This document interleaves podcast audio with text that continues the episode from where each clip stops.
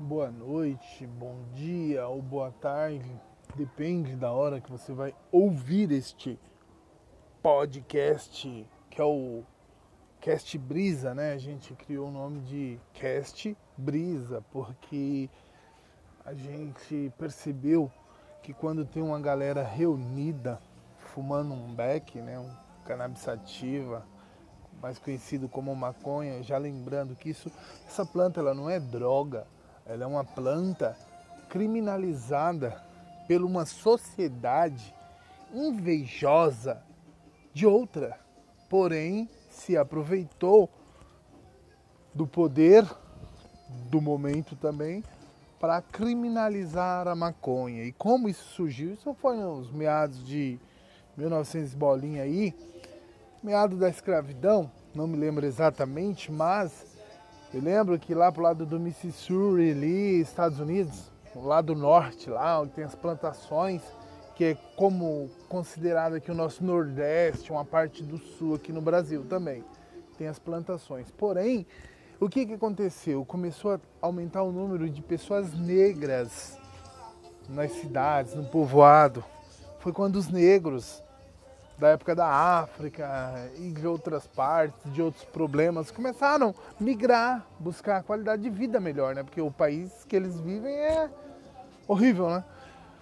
Porém, é mal administrado mesmo como o Brasil. É tudo uma bosta só, mas no Brasil a culpa é nossa, brasileiro, pai de família trabalhador de classe média pobre, mão de obra, operários. Nós somos culpados porque quem tinha dinheiro ao longo do tempo fez o que? Eles fizeram um sistema que nos obriga a depender deles, né? Então o que, que acontece? É... Ah, mas como que o problema é do do brasileiro, do brasileiro em si? Não, o problema é meu, é seu, é da nação.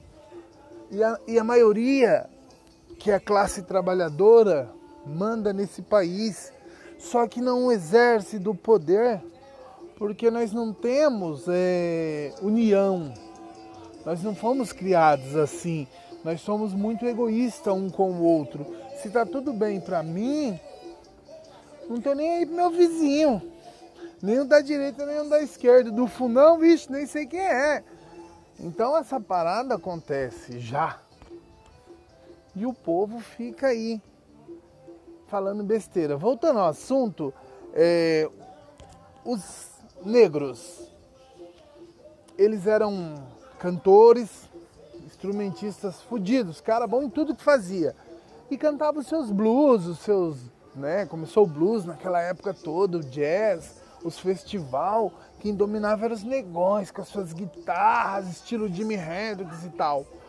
E isso incomodava muito a classe média alta, porque eles não queriam negros, porque eles sabiam no fundo, eles sempre souberam que a raça negra é uma raça que, sabe, sustenta a cor, é um povo trabalhador, um povo que arrebenta. Aí os brancos ficaram com inveja, com a garra que eles tinham de ter as coisas que incomodavam. O que, que aconteceu? Aconteceu o seguinte: eles descobriram que nos shows de blues os negão fumavam muita maconha e os brancos começaram a fumar, os menininhos ali, os filhos dos ricaços. Isso incomodou eles, porque eles ficaram com medo de todo mundo virar viciado em droga, né? É que nem Pablo Escobar, né? Já viciou 25% de Hollywood, mano. É por isso que ele era odiado né? E aconteceu o que aconteceu com ele. Mas aí voltando para nossa história, os brancos os, perceberam que os filhos começaram a fumar e aí falou: "Pô, você é louco? Que que é isso?" Ele falou: "Não, é que os caras lá do blues, os negrão, vendendo para nós. Os caras também queriam ganhar uma grana e já vendia bem alto pros playboyzinhos da era, da época, né? E aí eles falaram, porra, aí teve uma briga, uma, uma briga violenta, né? Numa, num bar noturno lá e a maioria que frequentavam lá era negros. E como os pais já sabiam disso, eles tinham uma sindicância entre eles lá, né, que nem esses um, um condomínio, que nem um condomínio de prédio, né? E aí o que acontece? Eles se reuniram para poder para poder é, criminalizar, né, a maconha, né, o cannabis sativa, né. Então acontece, aí de lá para cá eles começaram a prender os negros que pegavam fumando e dizendo que era droga e tal.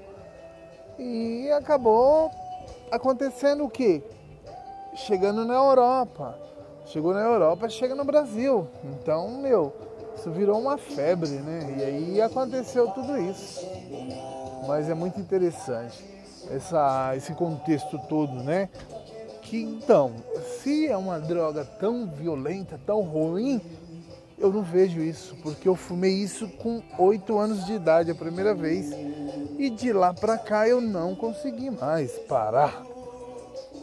Entendeu? É complicado falar sobre um assunto que é polêmico e muitos países, tipo o Brasil. Eu vejo o Brasil de uma certa forma não querer legalizar os coffee shop ou pelo menos a maconha para uso medicinal, muita gente ia fumar, não tem jeito. Nós vivemos num país que você precisa ter um escape. Uns procuram na bebida, outros em jogos de azar, outros querem, quer ir mais além. E se ele acha um algo que dê essa brisa, que dê essa viagem, que facilita a passagem para um próximo nível mental, sabe? Você evoluir como ser humano naquele momento, você está em transe, ali, concentrado em tudo, com tudo mais aguçado, a boca saliva mais, o som fica mais gostoso, pensar é prazeroso. Então, é, é um, falar dessa planta é filosofar, porque, meu, quem nunca provou ainda não nasceu, não viveu o que tinha que viver, sabe? Muitos procuram isso em álcool, achando que maconha é droga, mas álcool mata, velho. Eu tô com 42 anos. Eu comecei a fumar com 8 anos. Eu nunca mais parei, porque era um negócio que sempre me deixava bem. E eu gostava de estar bem, mas para estar bem eu precisava estar fumando. Eu falei, quer saber de uma coisa? Parei com cigarro, o Marlboro aos 14 e continuei de lá pra cá nessa minha vida de maconheiro mesmo, dedo verde, mano. É, entende? Então, e eu nunca fui preso, eu não sou viciado em outras drogas, hein? entendeu? Sou totalmente diferente, contrário do, do que se imagina. É muito fácil falar, né, meu? Mas viver a realidade ou sentir na pele, ninguém tem coragem de sentir, de passar pela, pela uma caminhada, né? Mas isso é assunto para outros áudios aí mais para frente. É, vou parar aqui porque tem uma música aqui muito alta e eu sei que vai sair nesse áudio aqui. Até mais.